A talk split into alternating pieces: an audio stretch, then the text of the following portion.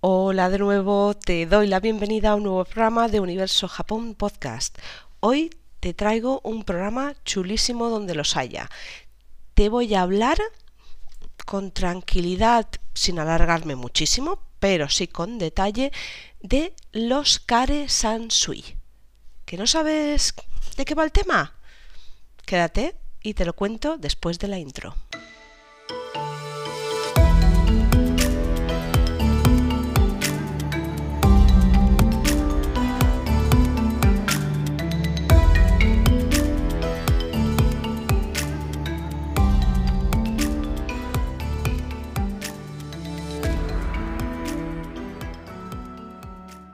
Bueno, aquí tenemos otro programa de cultura japonesa. Este es especialmente chulo, pero antes de entrar en el programa en sí, me voy a presentar de nuevo. Soy Sara, la creadora de Universo Japón, ahora de Universo Japón Podcast. Ya sabes que el proyecto de Universo Japón ha variado durante el tiempo y de momento pues vuelvo a ser una, una web, un podcast de divulgación de cultura japonesa. ¿Y por qué? Porque soy una chiflada de la cultura de nipona, de, de, su idioma, de su arte, de todo. O sea, es que me chifla hasta la más mínima cosa de Japón.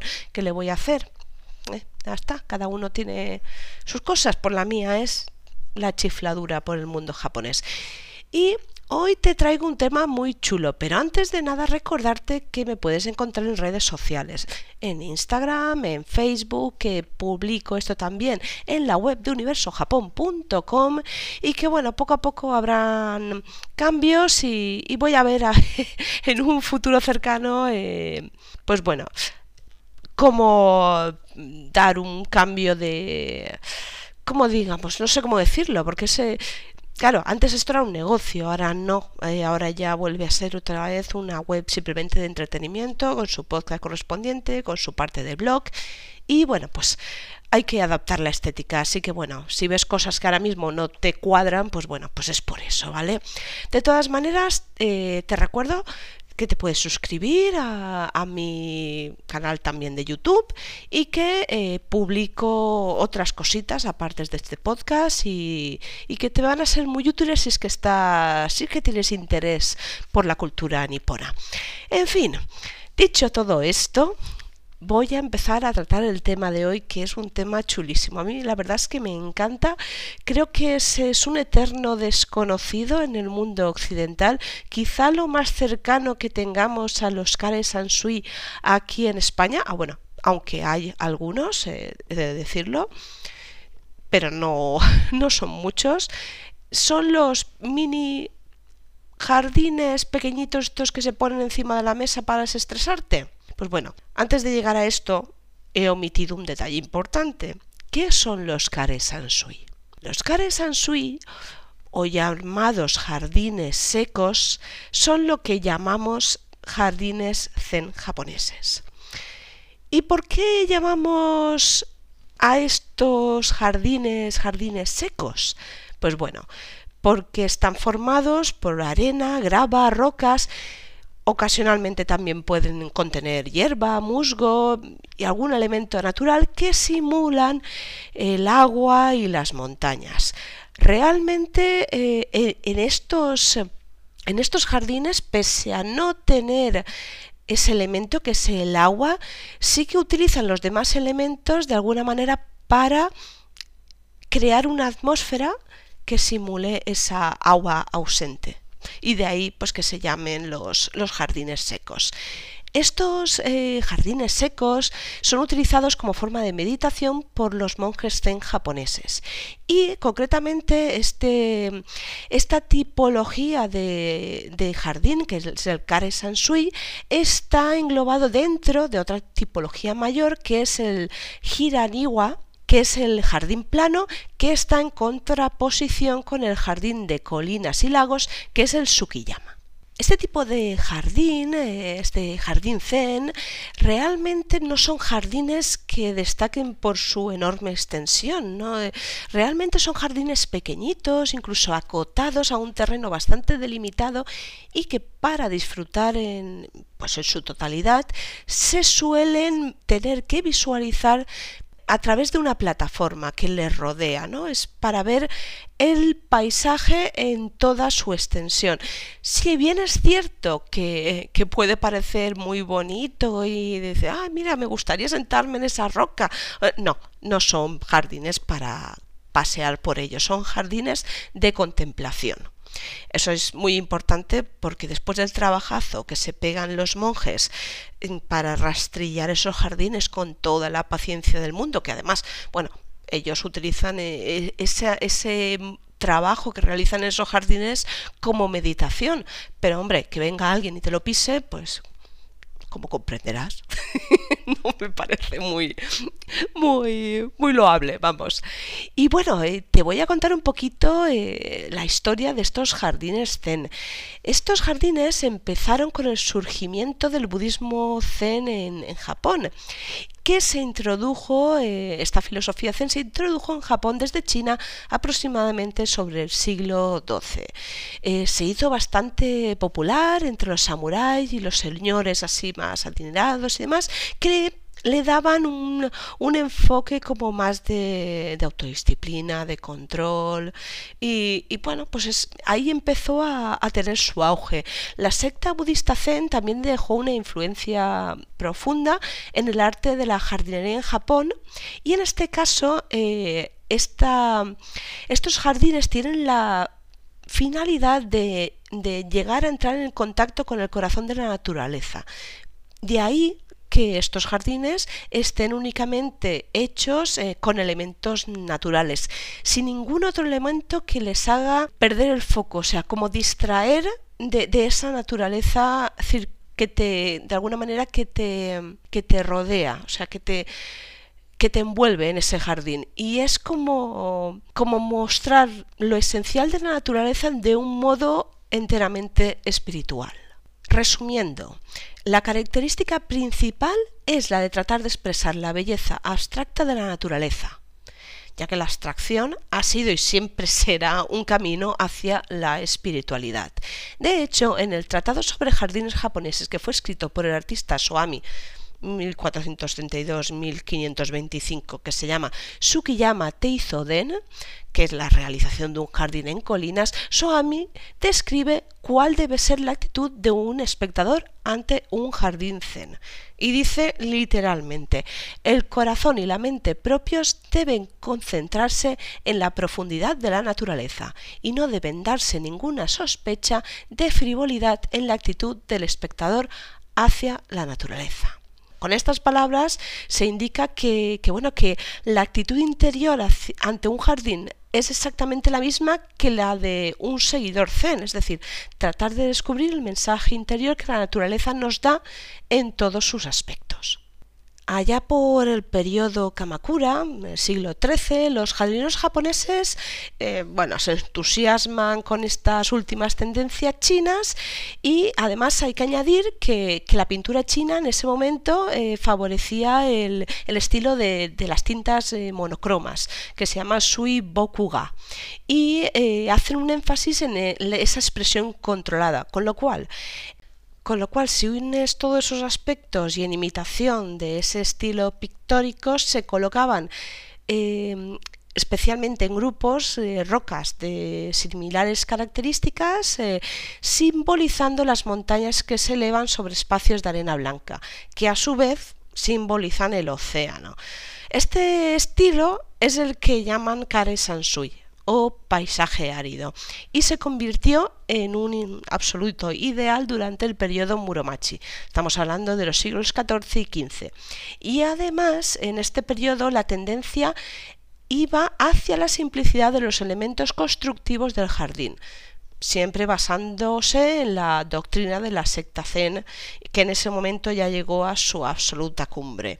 Además, eh, también va unido bastante eh, el tema de, este tipo de jardines y este tipo de arte al arte del té, ya que dentro de los jardines se iban a construir, y de hecho los puedes ver en muchos templos y muchos jardines japoneses, la casa de té. Por todo ello, eh, finalmente este estilo de este estilo, perdón, de, de templo, los Kare Sansui, fueron adoptados fundamentalmente por los templos Zen.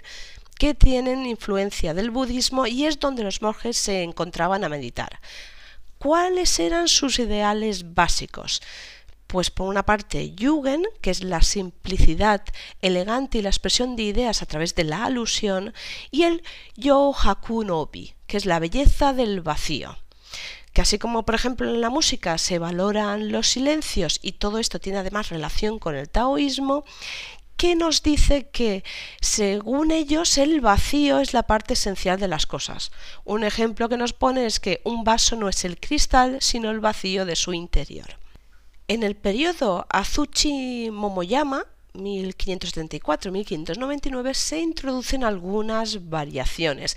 En este caso ya se permite que se tallen las rocas. Anteriormente solo se permitían piedras naturales. Y luego eh, también se permite una práctica que se llama el O Karikomi, que, es, eh, que consiste en recortar árboles y plantas como dándole formas. Además, en el siglo XX el arquitecto Shigemori Mirei siguió realizando jardines de tipo Kare Sansui en templos zen, algunos como el Zuiho-in o el Tofukuji. Cuando hablaba antes del tema de crear paisajes abstractos, Em, lo que se logra eliminando ese agua y, poniendo en su lugar piedras, eh, o arena o bueno, piedritas más pequeñas, lo que logran los monjes es crear un paisaje atemporal. Y ahí es donde inciden en que esa atemporalidad le da una forma abstracta. Ya en China eran comunes eh, hacer eh, ese tipo de composiciones hechas con piedra, pero para Japón era algo bastante revolucionario. Y concretamente, como te comentaba antes, el, hecho de no tener agua y, tener la necesidad de representarla, ¿Cómo lo hacían? Pues bueno, el agua se representaba rastrillando cuidadosamente la arena con unos patrones ondulados. Además, eh, bueno, te pondré algunas fotos y verás eh, que esto es un auténtico, bueno, increíble. Es, está con una, una perfección increíble y una belleza realmente impactante. La verdad es que son, son muy bonitos. Lo único que quizás si los ves de cerca no eres capaz de advertir esa, esas formas o, esa, o esa idea que pretende representar. Y por ello, como te decía al principio, tienes que verlo desde, desde una cierta perspectiva sobre una plataforma, que suele ser la que bordea ese, ese jardín zen. Además, eh, la arena blanca no solo representa el agua, sino también proporciona un espacio negativo en la composición y por tanto el vacío. Sin embargo, las rocas se utilizan para representar diferentes elementos de un paisaje típico. Pongamos, las islas, las montañas, los árboles, animales, se organizan de una manera equilibrada, pero, y esto es muy importante, nunca es simétrica. Suelen organizarse estas rocas en grupos de tres y realmente verás que hay una simplicidad bestial en estos jardines, pero su simbología es la de revelar ideas complejas a través de la meditación. Además, eh, teniendo en cuenta el significado de los jardines zen, mm, bueno, pues no sorprende que, por esa época eh, fuera publicado en el siglo XI un manual, el Saku Teiki, que es el manual de planificación más antiguo del mundo en cuanto a jardines se refiere, ¿no? Y bueno, pues fue tomado como, como, una especie de manual para también la creación de estos jardines zen y, bueno, saber cómo ubicar estas piedras y, y cómo eh, estos patrones de arena rastrillada, pues cómo perfeccionarlos y que fueran cada vez mm, de alguna manera ya no bonitos, sino que realmente fueran capaces de expresar esa idea que el autor estaba buscando en esa composición. Se dice que estos jardines son utilizados como forma de meditación para los monjes zen japoneses y además eh, a partir de su contemplación se puede llegar al satori, lo que viene siendo el nirvana japonés. Bueno, aquí te los venden eh, de alguna manera, pues bueno, para ponértelos encima de tu escritorio y cuando tengas un momento así de más estrés, pues cojas el rastrillito y te pongas a, pues eso, hacer tus formas bonitas en la medida del espacio tan reducido que tienen. pero bueno, a gran escala pues también es una forma de meditación de, estos monjes zen, aunque como ya te contaré más adelante, esta teoría se pone en tela de juicio. Pero esto te lo contaré más adelante. Bueno, como te decía, el arte del paisaje es, el de engañar al ojo, ¿no?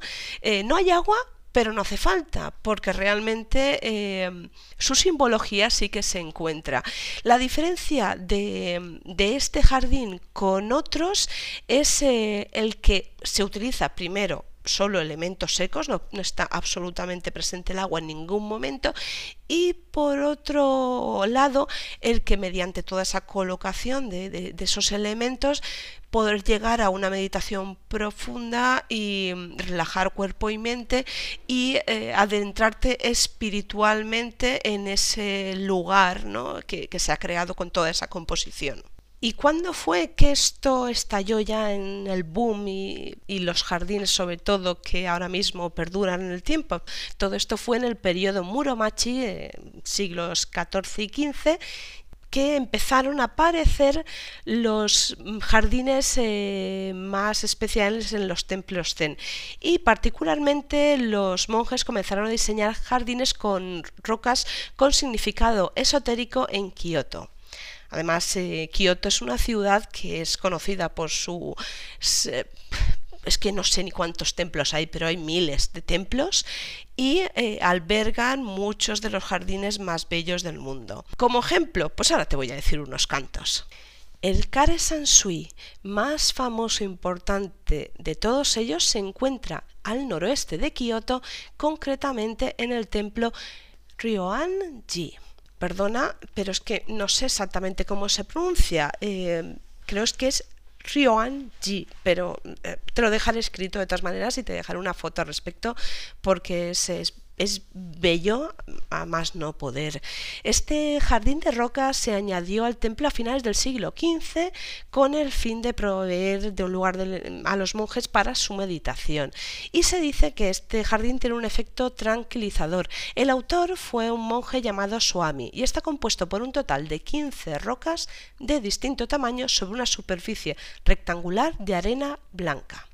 Es sin duda como te he dicho al principio, es uno de los jardines más hermosos del mundo. Es, eh, espectacular. Es, es, un jardín rectángulo de casi 250 metros cuadrados, llenos de arena blanca y, como te he dicho, son 15 piedras dispuestas en cinco grupos de tres. Además, alrededor de cada piedra eh, hay un pequeño rastro de musgo que es el único signo de vegetación que aparece en toda la composición.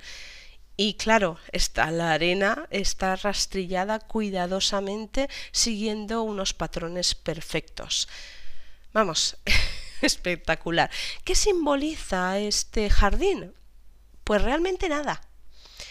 Em, bueno, vamos a, matizar este nada. El jardín Ryoanji no simboliza ni tiene el valor de reproducir una belleza natural que uno puede encontrar en el mundo real o un mundo mítico tal como escribió el historiador Gunther Nietzsche. Él decía, considero que es una composición abstracta de objetos naturales en el espacio, una composición cuya función es incitar a la meditación. En este jardín hay una cosa muy curiosa, porque dependiendo del punto en el cual la persona que contempla el jardín se ubique, las piedras no se pueden ver todas simultáneamente. Y se dice que si se llegan a ver todas a la vez es porque se ha llegado a un nivel espiritual en donde no hay barreras visuales ni mentales. Bueno, yo creo que llegados a este punto vamos a decirles ya a los japoneses que nos abran las fronteras, que queremos ir a visitar este hermoso jardín. Por Dios, venga, uniros a mí. tú que me estás escuchando, por favor, una oración cena abrid las dichosas fronteras de Japón, por Dios. Bueno, tenía que decirlo, no va por el tema, pero es que, ¿cómo quieren que veamos estas maravillas si no nos dejan entrar en el país? El siguiente que te voy a contar y después de haberme, haberme ido por peteneras, como diría mi familia, pero es que es verdad, o sea, es que, esto es inaudito, estos japoneses que se cierran a cal y canto, madre mía, de verdad. Ah, yo creo que si tú quieres ir a Japón, que sé que lo estás pensando y lo estás deseando, pensar lo mismo que, que yo, vamos, estoy convencida. Bueno, pero ahora continuando. Otro, otro jardín eh, bastante famoso es el Daishenin. El Daishenin eh, se construyó casi simultáneamente con la residencia del abad del templo, finalizada en 1513, pocos años después de que se fundase la congregación. Este es un jardín de gran complejidad visual y, técnica y además va mucho más allá de sugerir eh, composiciones semejantes a las pinturas paisajísticas chinas. En este caso se inspira en un paisaje real de montañas. El siguiente jardín zen, el Tenryuji, está construido en el siglo XV y este ya muestra una transición hacia el paisaje seco que asociamos con los jardines zen. En este jardín en particular tenemos este doble tipo de diseño por un lado el jardín de colinas y estanque que llamábamos Sukiyama y el conocido como Hiraniwa que es el que no hay colinas ni lagos sino piedras y árboles arreglados en un espacio plano que produce un peculiar efecto estético. Y es que en este jardín eh, se produce un efecto bastante curioso, y es que hay un estanque reflejante en el fondo que contrasta con una cascada hecha de piedra y con la gravilla rastrillada que puede ser contemplada desde la plataforma de observación que te decía al principio que era desde donde se tenía que observar este tipo de jardines. El siguiente jardín es precioso, pero totalmente distinto. Te estoy hablando del, jardín Saihoji, que es conocido como el Templo de Musgo. Eh, es es muy curioso este jardín porque este, este jardín inicialmente mm, no estaba de esta manera, ¿no? Eh, tenía sus piedras y demás, que bueno, es del siglo XV, y no siempre se vio con esta estética, es decir, Primero estaban eh, las, las, rocas como tal, pero poco a poco, bueno, pues este templo cayó en desuso y eh, obviamente pues el jardín también. Y el musgo cubrió lentamente las rocas, iba a decir locas, no, las locas no, las rocas y la grava. Y eh, se pueden ver esas, esas islas rocosas del jardín que ahora dicen que, bueno, que representan una tortuga nadando en un lago de musgo.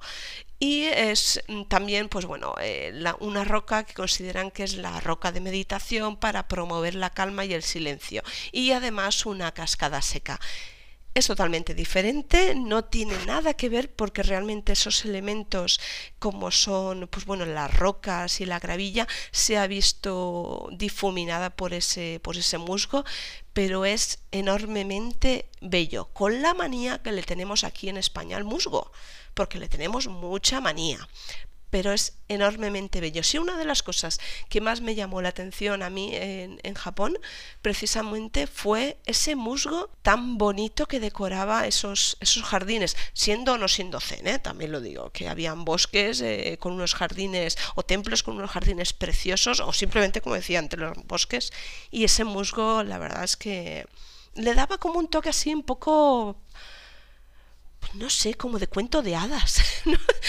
Pues igual es cosa mía que se me ido la olla, ¿vale? Pero, pero muy bonito, la verdad es que precioso. Y bueno, ahora te voy a contar el, otro más, que es el Daitokuji, que este, bueno, realmente es un complejo de templos amurallados que alberga 22 subtemplos y los cuales cuentan con jardines zen que son bastante impresionantes. No todos, pero algunos. ¿no? En uno de, sus subtemplos, el Daishenin, tiene un jardín zen en el que se ha representado un paisaje en un en espacio muy mínimo.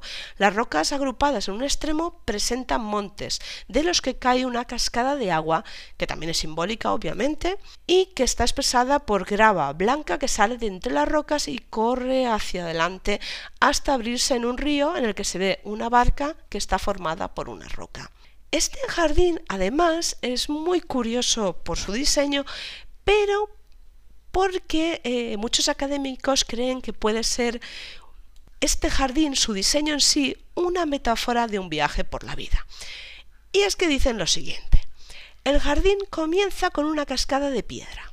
que simboliza el nacimiento y termina con un río simbólico rastrillado que desemboca en el océano abierto que simbolizaría la muerte. Bueno, hay para gusto los colores. Yo creo que ese simbolismo puede estar bastante acertado. A ver si encuentro una foto decente que te pueda colocar por el hecho de los derechos de autor y todo el rollo este y ya me dices tus comentarios. Y como último te voy a contar uno que es realmente curioso porque tiene elementos muy especiales. te estoy hablando del Ginkakuji, es el famoso pabellón de plata, ¿no? Eh, tiene unos jardines zen muy curiosos y es que eh, tienen unos conos de arena rastrillada.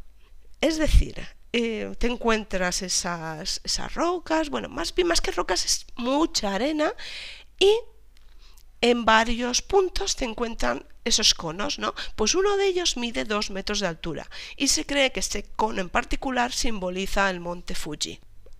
A ver, como simbolismo, pues también lo utilizaron en las eh, Olimpiadas. Me parece bastante acertado. Así que muy bonito, la verdad. Precioso. ¿Qué te voy a decir?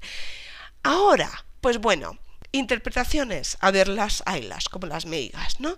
Pues sí, eh, hay quien dice que eh, la grava representa el océano y las rocas representan las islas de Japón.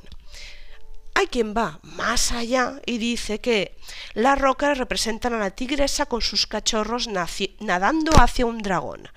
Bueno, luego hay otro otras interpretaciones que, bueno, toman eh, el kanji de Kokoro. Bueno, pues es un kanji que ya te lo dejaré, pero que dicen que, que, pues bueno, que esas rocas forman ese kanji cuyo significado es el corazón, el espíritu, la mente. Y hay otros que dicen que las rocas serían los picos de unas montañas sobre un mar de niebla.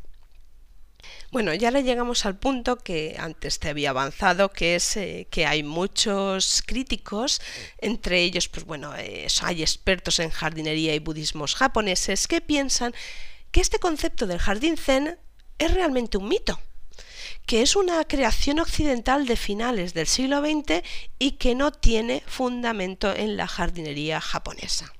Dicen que efectivamente sí que existe lo que es la estética del kare sansui o el jardín seco, pero que en ningún modo es algo exclusivo de los jardines adyacentes a los templos zen, que pueden hallarse en casas, restaurantes, de igual modo que en los templos zen se encuentran pues, esos jardines de otro tipo de estilos. Ellos dicen que el término de jardín zen apareció en un libro llamado 100 Kyoto Gardens, publicado en 1935, escrito por Roland Kack, en inglés. El primer uso en el idioma japonés de este término no se registra hasta 1958 y de esto puede deducirse que algunos estudiosos japoneses de la posguerra se limitaron a adoptar una innovación occidental aceptando el concepto de jardín zen porque ya se había difundido entre los extranjeros. Además hay otro libro de Wipe Quitters, perdón si pronuncio mal, que se llama Themes, Scenes and Taste in the History of Japanese Garden Art, publicado en 1988, que propone un, importante argumento en contra de la correlación entre el Zen y el Kare Sansui. Y es curioso porque razón no le falta.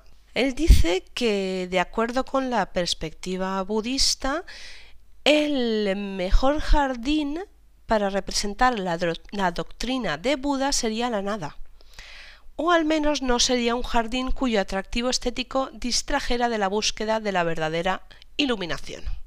Dice que la gente que practica Zen no debería construir jardines. En el sutra dice que Bodhisattva Makatsu, quien deseaba meditar, primero abandonó la mundana vida de hacer negocios y generar riquezas, así como abandonó la tarea de cosechar vegetales. Además, la creencia de que los monjes zen utilizaban los jardines para meditar se ve bastante desmentida por el hecho de que en Japón los monjes zen casi siempre meditan en interiores. Y esto hasta donde yo sé es cierto. Tampoco soy una experta en budismo zen. Sí que es cierto que cuando meditan en interiores lo hacen de cara a una pared, que es el Soto Zen, o al centro del cuarto, que es el Rinzai Zen, y nunca lo hacen meditando a exteriores. Así que dicen que los las fotos de monjes japoneses meditando en jardines son eventos preparados. Luego está la otra parte, que dicen que bueno, que estos comentarios críticos asumen una interpretación muy literal del jardín zen y que el término refleja el hecho de que ese estilo del jardín, de jardín, perdón, se desarrolló en los templos del Rinzai Zen, siendo alguno de los diseñadores históricamente más relevantes como Muso Soseki o Soami monjes o practicantes del Zen.